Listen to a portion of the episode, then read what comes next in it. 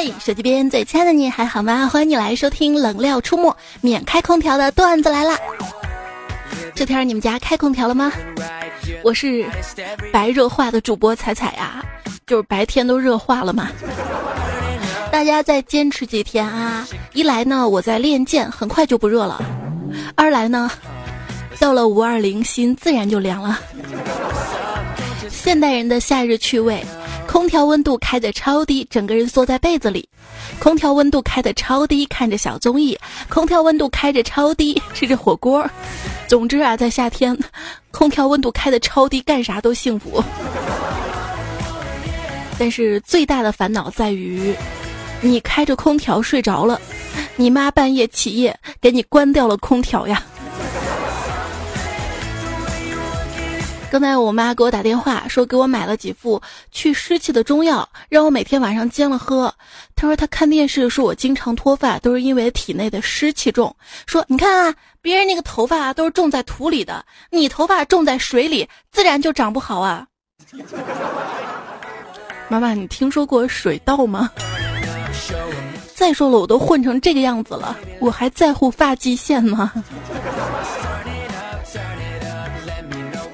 有的人的发际线啊，就算脱发也很美的。今天看到一个中年谢顶的大叔，发际线向后撤了一半，但是美人尖还在呢。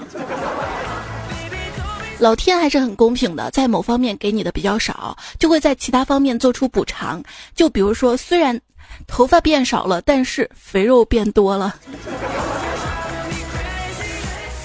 就我们这儿有位段友啊，叫三金旅，因为过于肥胖，在他们这儿整个城市属于家喻户晓的人物。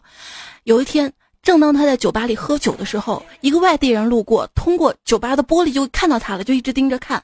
三金旅说：“有什么好看的？看什么看？”正要生气发作的时候，只见那个人敲了敲玻璃，说：“喂喂喂，哎，等一下，这个酒吧里的服务员叫什么？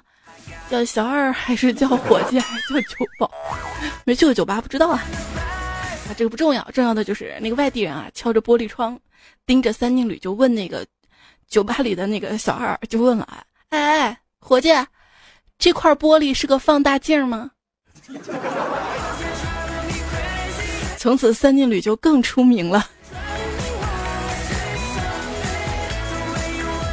聊聊我身边的一闺蜜啊，因为她特别能吃嘛，也比较胖。天气比较热，它咕咚咕咚咕咚咕咚咕咚咕咚咕咚咕咚咕咚咕咚咕咚，哎，这个怎么念？是咕嘟还是咕咚？总之，他喝完了饮料之后，又吃了半块西瓜，然后到晚饭时间了，吃了半碗饭之后说：“哎呀，我肚子好胀啊，饭都吃不下。”可是话音刚落，又捧起块蛋糕开始吃了。我说你不是说肚子胀吗？怎么还能吃下蛋糕呢？他说，嗯，因为刚才水喝的太多了，我吃点干的吸吸水。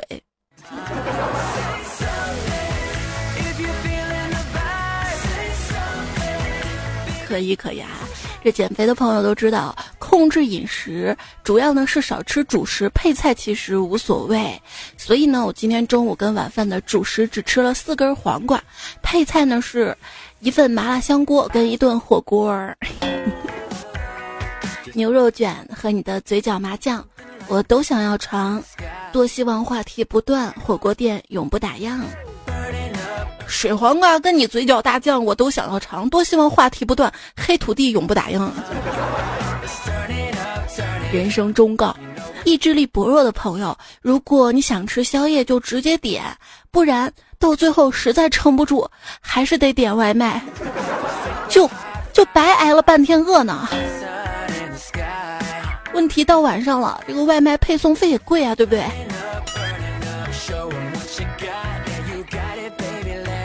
买了一块鸡胸肉吃，吃着吃着我就哭了，连鸡它都有胸，我没有。好，换吃的。叫了一份鸭锁骨，吃着吃着我就哭了，连鸭子都有锁骨，我没有，就特别想跟家里的蚊子商量一下，你吸我脂肪吧。哎，你说科技都进步到今天了，为什么没有人通过什么基因啊或者什么改造技术，改造出那种专门吸脂肪的蚊子呢？这种。这种对人类是大好事儿。比如说，你去外面做个吸脂手术得好几万吧，对不对？蚊子直接吸走了，多痒我都忍了，我都能忍，真的把我脂肪吸走。而且蚊子因为吸了脂肪之后嘛，因为消化不良，自动的嗝儿掉，多好啊，是不是？脂肪也消灭了，蚊子也消灭了啊。这个蚊子虽然讨厌，但是它也有让我羡慕的地方，就比如说腿长。你发现没啊？就是腿长才是人们审美的第一选择，远远超过其他选项。想想看啊，不管是真心还是假意，身边还是有人嫌自己的胸太大了，坠着难受；嫌自己屁股太翘了，嫌自己身子骨太瘦了，嫌自己皮肤白的吓人。但是好像从来没有见人一个人抱怨自己腿太长了。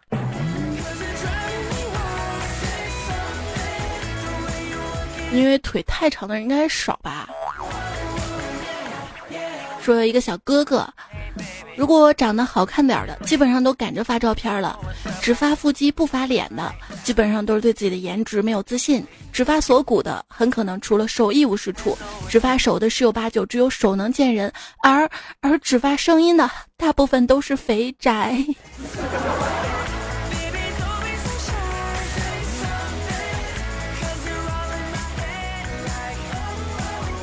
照片还是可以发的嘛？现在有 P 图技术多么先进呐！嗯，P 自己的自拍照是可以的，但是不能太过分，不然别人看到真人之后，不仅仅觉得你丑，还觉得你虚伪呢。不公平，好女孩只得到了好字，而漂亮的女孩却得到了所有。我表姐。一口气给外甥报了五六个兴趣班儿，姐夫心疼孩子，觉得报那么多班儿是不是太累了？就跟我表姐说了：“老婆，我知道你不想让儿子输在起跑线上。”然后我表姐直接打断说：“哼，你一个让儿子失败于颜值的人，有什么资格说话呀？”嗯。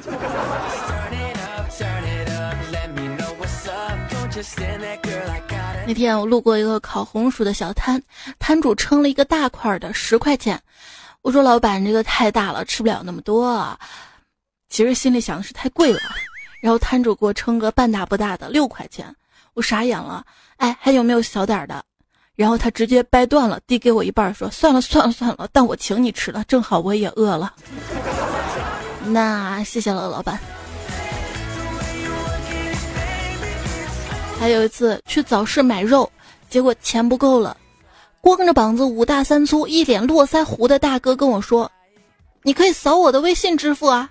我一扫他微信，就见这个卖肉大叔的网名居然是“卖肉小娇娘”。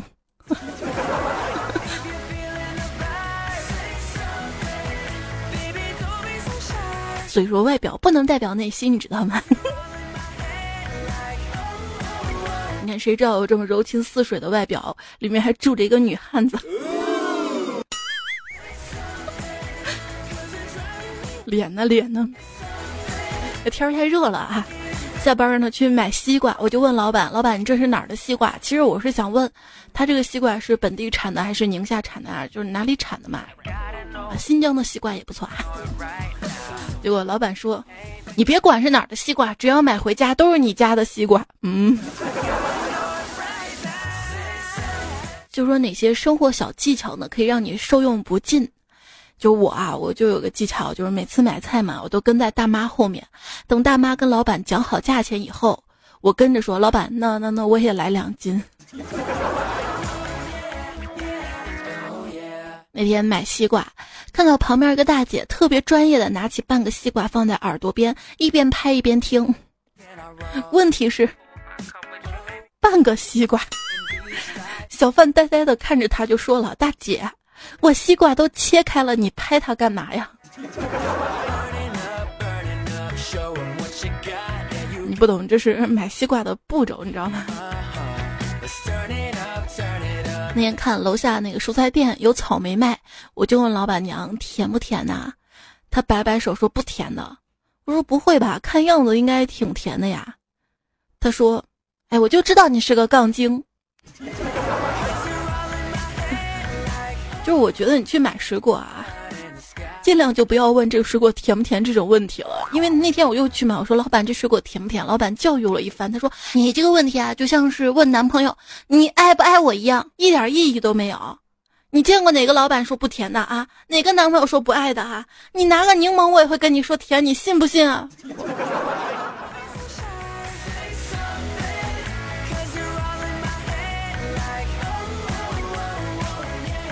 晚上跑完步回家路上有点渴，到路边摊买橘子，挑了几个卖相好的。老板又拿过几个有斑点的，说：“妹子啊，这种长得不好看的其实更甜。”我颇有感悟的说：“老板，是因为橘子觉得自己长得不好看，所以努力让自己变得更甜吗？”老板微微一愣说：“不是的，我想早点卖完回家。”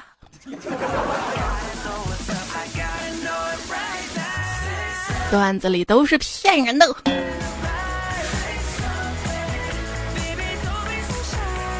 还有天回家，路过卖水果的小摊儿，问了橘子的价格，比超市便宜很多，于是买了两斤。老板说五块三，算五块了。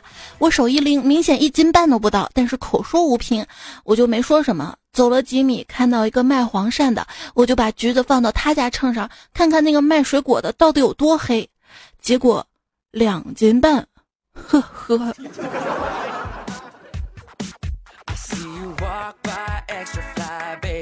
我妈老说我啊，这钱呀要花在刀刃上，别老想着买买买。于是我改名儿叫刀刃，这样就花在我身上喽。嗯购物可以缓解焦虑，难道人生最大的焦虑不是没钱购物吗？这有钱能使鬼推磨，钱是万能的。钱不但可以买东西，还可以改变人与人之间的关系。就比方说，一个朋友向我借钱，我把钱借给他了，最后他就成了我大爷了。其实真正的有钱人是很低调的，外表是看不出来的。就拿我来说，虽然我在外面经常骑自行车，但谁又会知道？其实我家里还有一辆电动车呢。那天，杀手一边铲土活埋我，一边累得上气不接下气的问道：“哎，你有什么办法吃土吃的这么快呀？” 你不懂，习惯成自然。这说到杀手，看到前两天的一条新闻哈。不知道是真是假啊，因为我觉得电视剧都不敢这么编。说一个人对另外一个老板有仇嘛，就花了五百万找了一个杀手要杀这个老板，然后这个杀手呢又花了二百万找了一个下家，下家又花了一百万又找了个下家，然后下家又花了五十万又找了个下家，然后，然后这个下家呢又花了十万又找了一个下家。最后，这个这个杀手一想，才十万就让我杀一个人，这也太不值当了吧？就告诉那个老板嘛，就是说有人要杀你啊。然后那个老板就是假装自己死了嘛，拍了个照片，然后把钱拿到了。然后他们就报警，警察把除了最后那个就是嫌十万不值当的那个杀手，其他几个杀手啊，全部都抓起来了。所以我说电视剧都不敢这么编。杀手啊，我就希望你能够杀了我前男友，而且要让现场看起来像是意外事故。杀手说：“行，您就瞧好了吧。”几天之后，警察说：“看来凶手用撬棍将被害人重击致死，然后在他的脚边放了一片香蕉皮。”杀手，你这样让我怎么给你钱吗？是不是？我是一个没有感情的杀手。今天有人出钱让我，让你杀了我，让我对你有感情。谁指使你的？我本人啊。我看了半天，这个是表白呀。吧，过两天五二零可以用上啊。其实想当一个没有感情的杀手，一开始觉得当杀手不太容易。后来觉得没有感情才是真的难啊！你说一个专杀杀手的杀手应该叫杀手杀手，还是叫杀杀手手？下班回到家，发现家里有个陌生人，我大喊抓小偷，那个人赶紧说别喊了，我不是小偷，接着掏出一把刀说我是劫匪。嗯，遇到劫匪害怕吗？叫哆嗦吗？谁曾想？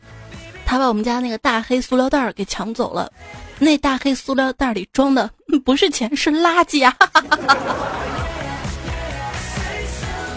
你说，如果红毛跟伊利互相攻击，当地公安会抓谁呢？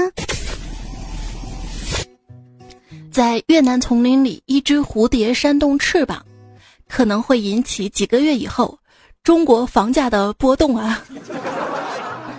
看了一些住宅装修的案例，发现只有大宅才配得上极简风格，那小户型啊不叫极简，叫预算有限。我想卖掉我住在北京二环的房子，然后环游世界，可惜可惜房东他不同意啊。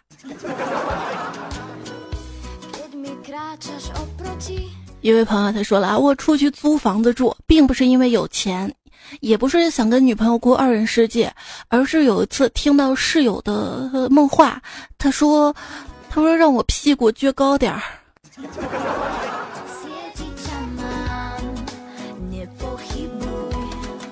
移动说，各位谨防电信诈骗。电信说小心移动支付陷阱。他们俩是有矛盾吗？沈志明说：“彩呀，移动支付方便是方便，可能告诉我移动他哪来的钱帮我们支付呢？明明是用我们的钱，好不好啊？就跟我小时候特别不理解啊，都说移动电话，移动电话，那有没有联通电话、电信电话呢？现在移动支付是越来越方便了。”就我同学呢，他上周结婚玩新颖的，每张桌子上贴一个二维码，写着“扫码入座”，然后他们竟然把语音提醒忘记关了。一场婚礼下来，就听到新郎身边一直在响：“微信收款 一百元，微信收款二百元。”整个大堂都笑疯了，你知道吗？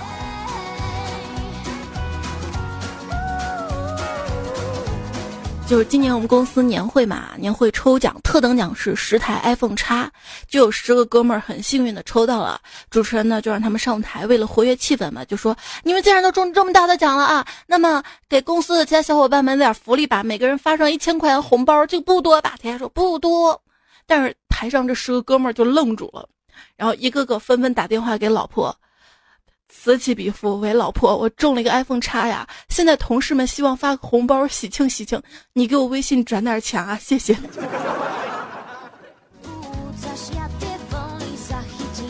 这都是钱都让老婆管着呢。一天，儿子扯着他妈妈的衣服说：“妈妈，妈妈，我要买遥控器，越多越好。”妈妈头也不回问他：“你买那么多遥控器干嘛呀？”嗯，我发现我们家遥控器装电池那里有钱呀，我多买点遥控器，我不就发财了吗？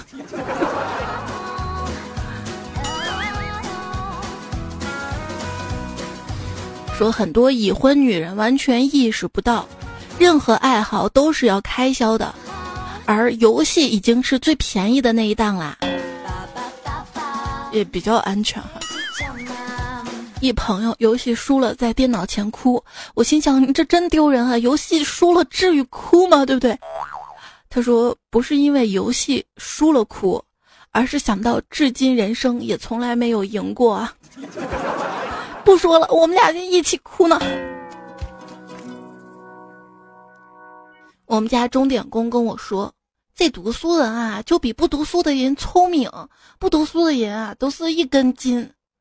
我说不至于吧？那咋不至于啊？你看我啊，不读书，一事无成，我就只懂得怨自己不读书。你就不一样啦。我说我我咋样？就你读书，你也一事无成，可是你就不怨自己，你说生不逢时啊，怀才不遇啊，你怨天怨地怨社会怨生活怨天尤人的。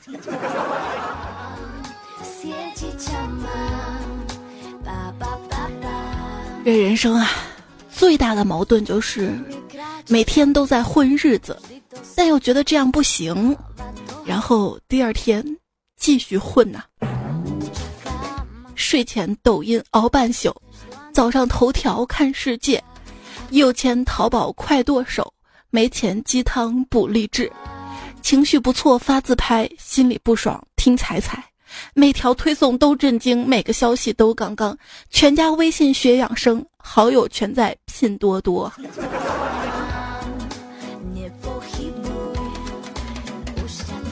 穷玩车，富玩表，屌丝比手机，宅男拼电脑。路过一家老人院，门口灯箱上写着围棋、象棋、扑克牌、麻将。我想，如果再过三十年，老人院的广告上估计就是 PS4 手游怀旧 VR 了。和电影节 VR 志愿者培训就问到啊，哎，如果有客人看到十八禁内容情不自禁了怎么办呢？老师就回复说，这招呼全体工作人员安静的围拢在他身边，一则不会惊吓到其他客人，二来他一摘下设备就能看到大家关切的眼神。你知道最真实的 VR 还不花钱什么吗？做梦啊！一段友就说了，梦到跟四个美女格斗，每打败一个就可以跟他嘿嘿嘿。考虑到体力问题，未免意外，决定打通关之后再四个一起慢慢玩儿。好不容易打败所有美女，欢呼雀跃，兴奋过头，醒了。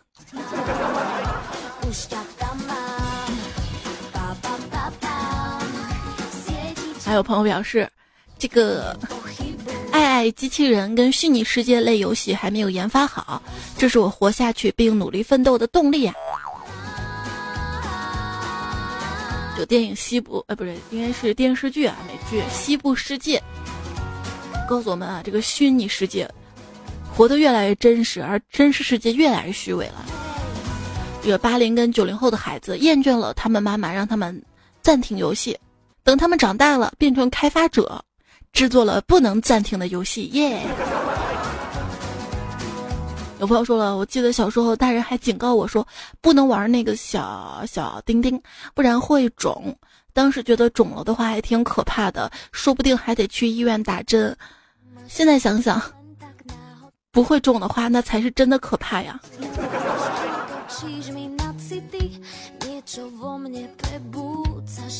小时候，我跟父母的主要矛盾体现在这样的对话当中。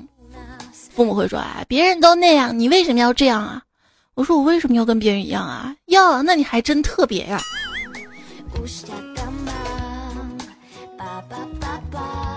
特别的段友，一位朋友说，十八岁那年呢，特别爱听摇滚，所以留了一头长发，再加上娃娃脸，经常会被误认为是女生。有一次在外面吃饭，因为长发遮住了面部，不利于吃喝，我看见拼桌大姐手腕上扎了几根橡皮筋，于是问她借了一根来绑头发。不一会儿，大姐礼尚往来的向我借卫生巾。还有朋友说，初中的时候开始住校，那个时候家里比较穷，有一个老师不知道为什么跟我作对，有一次上课找茬，说我是因为装酷耍帅穿破洞裤的，这让我很是放松了一段时间呐。年少的时候很多事情，慢慢拿来怀念，谁能想到十年十年之前我不说十年这首歌啊。已经十五年了。我们小时候还以为成年人都非常有钱，现在想想，我们当时错了呀！啊，别的女生现在都用的什么香奈儿包啊、GUCCI 包啊、芬迪包、爱马仕包、LV 什么宝格丽包，我我只配用得起表情包，很多方面我都输给了同龄人。幸好年龄还能打个平手，宁跟明白人打一架，不跟傻逼说句话。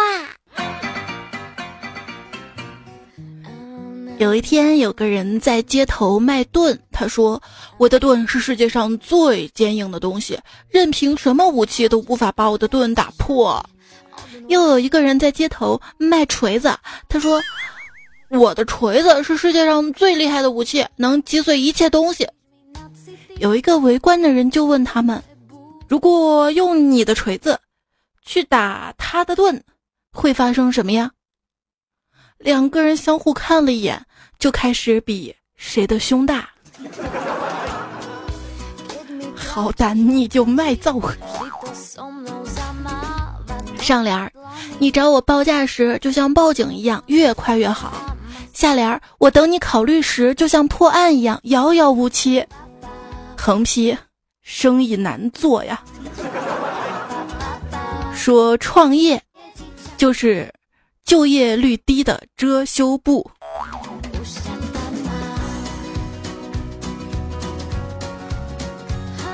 不签三方协议就不给发毕业证书啊！想办法都要签了呀。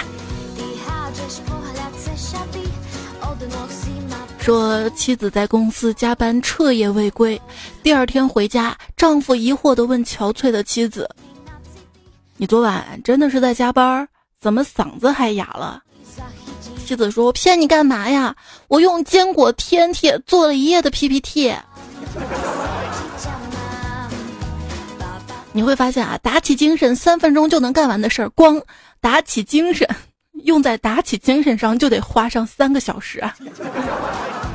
公司的鼠标用完之后就感觉手上像绑了石膏一样，你说这个能申请工伤吗？工作使我快乐，那你怎么不去工作啊？我想当一个忧郁男孩儿。那些解决不了的问题，不要立刻逃避，你可以假装努力一下，然后告诉自己已经尽力了，这样就会舒服很多。如果结局早已注定，努力只是一剂安慰剂。小强留言说：“我每天晚睡早起，而且是流着汗起来的。”看吧，这就是区别。有的人是流着汗啊入睡的，有的人是流着汗起来的。大鼻孔呢留言说，昨天跟女友睡觉，没有开空调，只开了风扇。他睡风扇的一侧，我睡他旁边。第二天他问我睡得怎么样，我说还好。虽然你昨天把被子全部抢走了，但是你把风都挡住了，我睡得挺好的，没有冷醒来呀。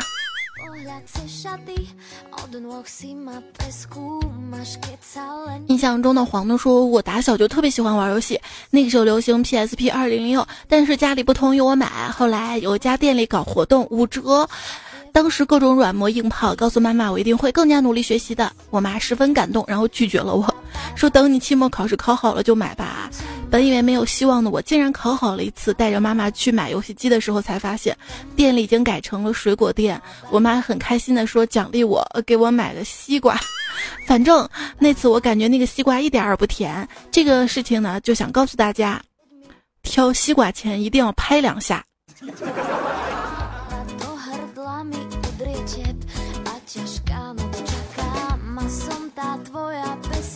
我为什么那天看了一篇文章说挑西瓜前拍几下啊？完全是心理作用。就西瓜这个水果基本上没有不甜的，只要长熟了都挺甜的。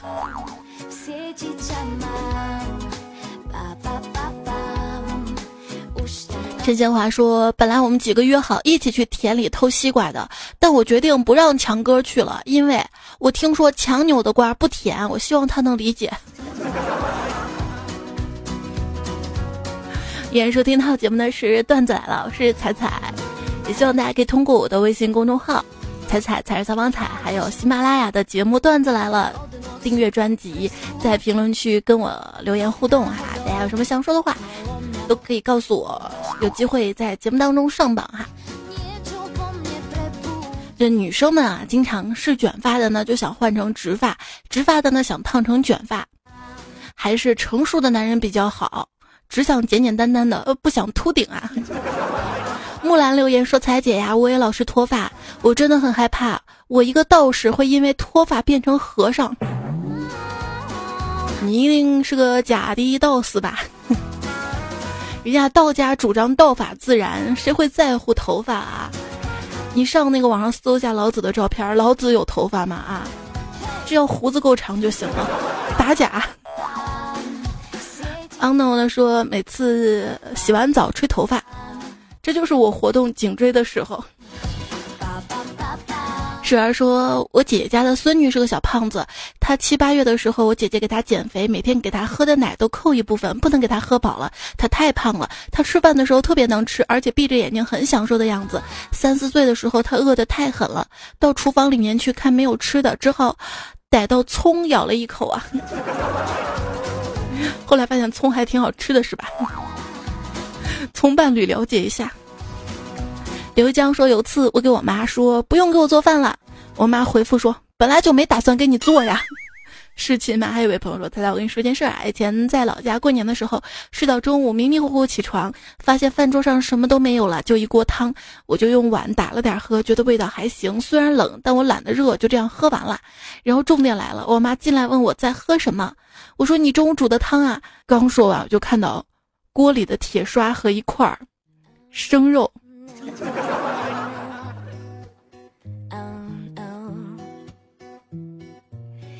荒唐客说：“母亲节啊，朋友圈都在晒五二零红包，我一气之下给我妈转了二十六个二十，就是爱你，就这么皮。心里还想，万一老妈有一个没领呢？你妈内心是，你是不是闲得慌了啊？”你闲得慌去把碗洗了，你生活费还够是吧？那我不打给你了。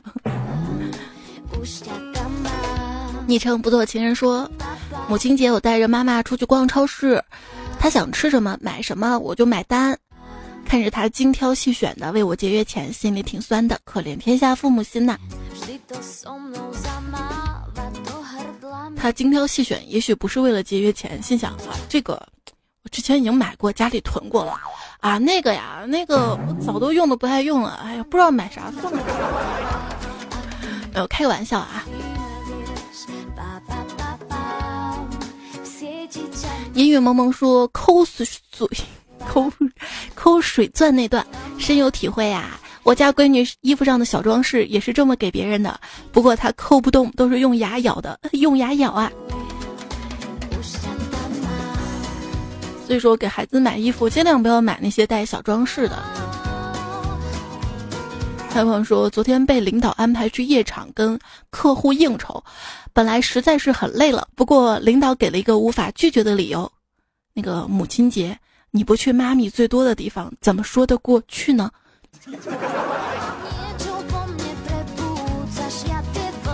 哎。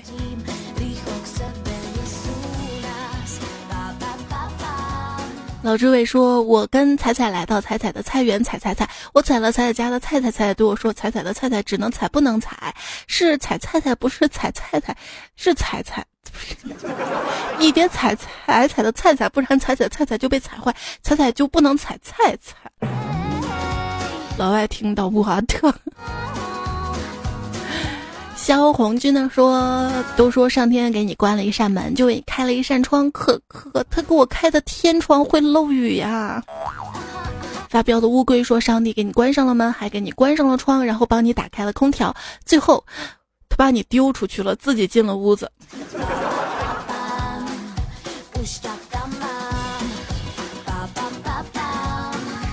凡妮子说。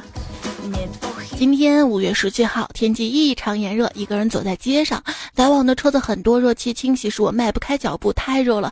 经过一家雪糕店，不经意间往里看了一眼，正想朝店里走去，刚迈一步，瞄到店门口摆着标价，雪糕五元一个，我停住了脚步，仿佛时间停在这一刻，望了望天，阳光直射我的眼睛，刺得我睁不开，天好热。我今年二十一岁，我好想吃一个雪糕啊。我们小时候雪糕五毛钱一个，都觉得好贵啊。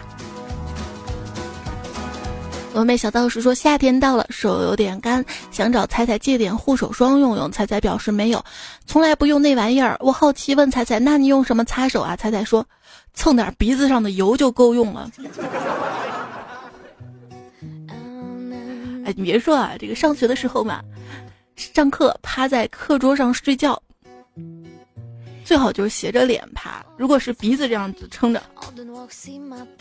然后课本上的那个鼻子上那个油印啊，连鼻子上那个毛孔都能看出来。现在说有没有要杠的？有没有？有没有？没有的话我就碰了啊！红中。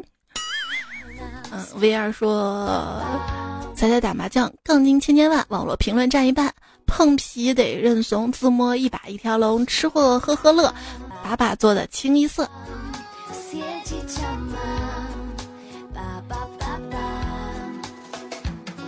哎。我突然意识到这首歌我不是留在父亲节用的吗？爸爸爸爸。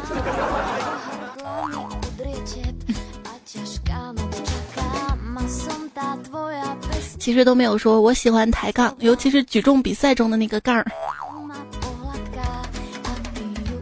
我能想到你的胸肌很赞喽。现在还有什么蝴蝶臂？少军说：“昨天我也做了一把杠精。一位女网友朋友圈发了一张一岁多女儿的萌照，题词是‘感谢你选择了我来做你的妈妈’。下面评了一句：‘你别臭美了，真让他选，他未必会选你吧？’然后就被拉黑了。爸爸爸爸。曾小咪说：“其实有时候嘴笨，倒不是真的笨，而是脑袋里面冒出了太多想说的话，一下子不小心选中了那句最不该说的。”就跟赵胖子那天遇到一个喜欢看电影的妹子，聊得挺投机的，就想给她安利上一部电影儿，想说这个电影挺催泪的，又想说煽情的，结果一脑抽说了一句：“跟你说啊，这片子可催情了。”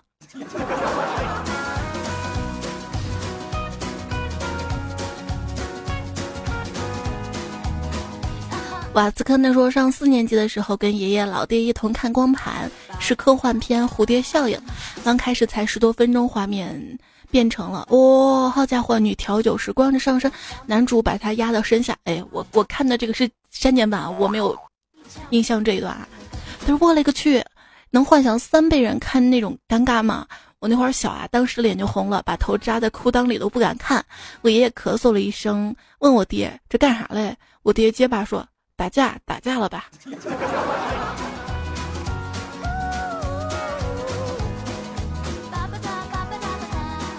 今天看新闻说，这个广电总局的宣传司司长嘛，演讲说，你们不想拍《摔跤吧，爸爸》，只想拍《过来吧，小姨子》。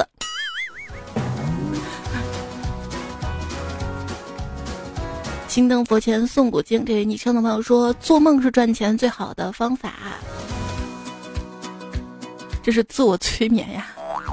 九零说赚钱的方法就是，就是你看刑法上面都写着嘛，哪条判的重，哪条就赚得快，哈哈哈！一定要读啊，这个是犯法的。但是很多人啊，这个犯法的代价太低了。就我闺女报的那个早教学校嘛。交了那么多钱，结果老板跑路了，投诉无门呐。唉，后来我发现，不光是我遇到这种事儿，这种事儿生活中挺常见的，比如说健身房跑路啊，还有就是理发店就充卡跑路啊。他们就是跑路的公司，提前都是有预谋的，就不用自己身份证注册的，所以最后你找都找不到。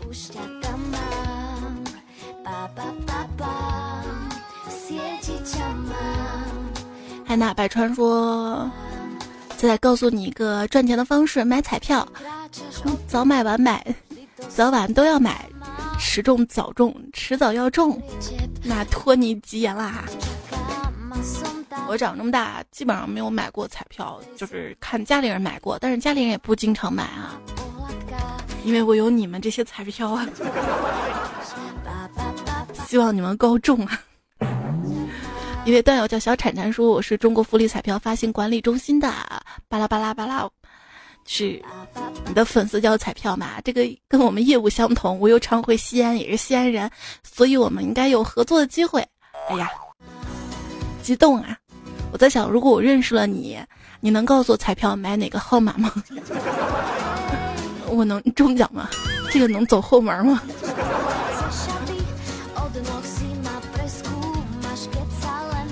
戏言的说：“彩彩，今天我拍毕业照啦，至今记得大一的时候，那天半夜给我亲爱的室友安利，亲爱的彩彩跟段子来了情景，总以为时间还有很多，转眼间就要各奔东西。谢谢彩彩在每个孤寂的夜里温柔的陪伴，也谢谢在每个夜里有你侧耳倾听。昵称给你讲个笑话哈，他说彩彩呀，我追我们家杨迪一年了，怎么办？追不到手啊！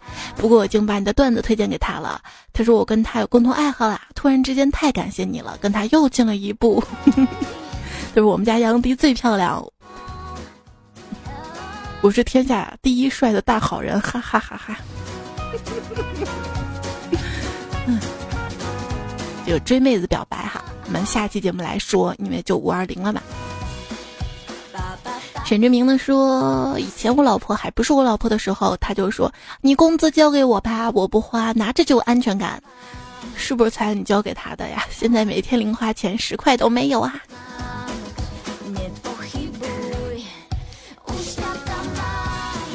道理我都懂啊，但是我做不到，没想到他替我实现了。保持安静说从。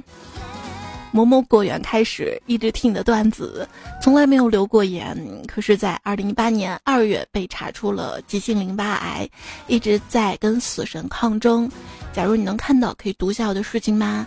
今天听到医生跟我家人说，最多维持不到半年的寿命了。我还能听你的段子半年，彩姐好舍不得家人跟你的段子呀。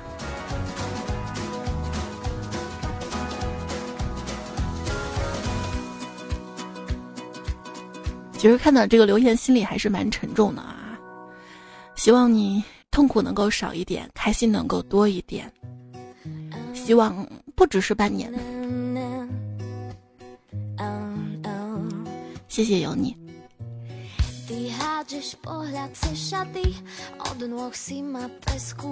终其生流量，最后发了个鸡汤啊！万般努力，只为出人头地。如果我辉煌，我一定证明给所有人看，是不是生的平凡就不能活得很精彩？对我们经常说一些很丧的段子啊，其实我们丧过也算是一种自我安慰。该努力、该奋斗还是要奋斗的。有那么多我爱的人，有那么美好的生活。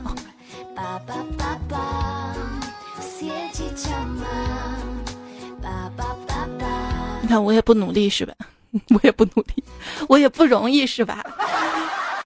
这么努力的，大家记得这个节目右下角帮我点个赞啊，小红心点亮，谢谢你们。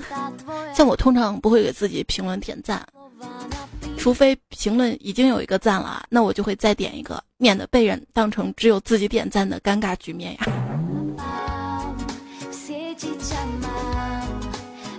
谢谢丁元杰准女婿君，还有其他好朋友的支持啊！有位朋友。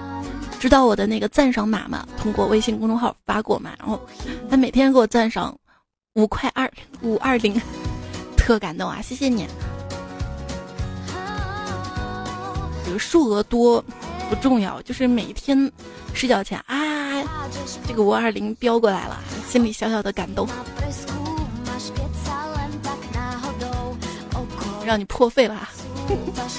今天节目还用到了茶球球、南无忌所长开枪是我，霹雳地瓜干儿、黑带九段、吟游诗人、刘三变、大叔宋某某、木盒子斗士、爱吃土豆的妖怪、刚刚好遇见、宅特苏、血幺零七、身材神、林教授、胡同里的糖葫芦的段子。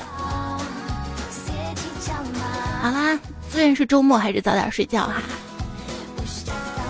你有没有发现，就是冬天的被窝怎么暖都暖不热，夏天的这个凉席一躺就热的不行。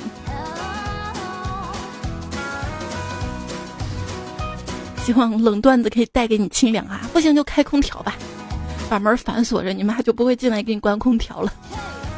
好啦，晚安喽，下期我们再会啦，拜。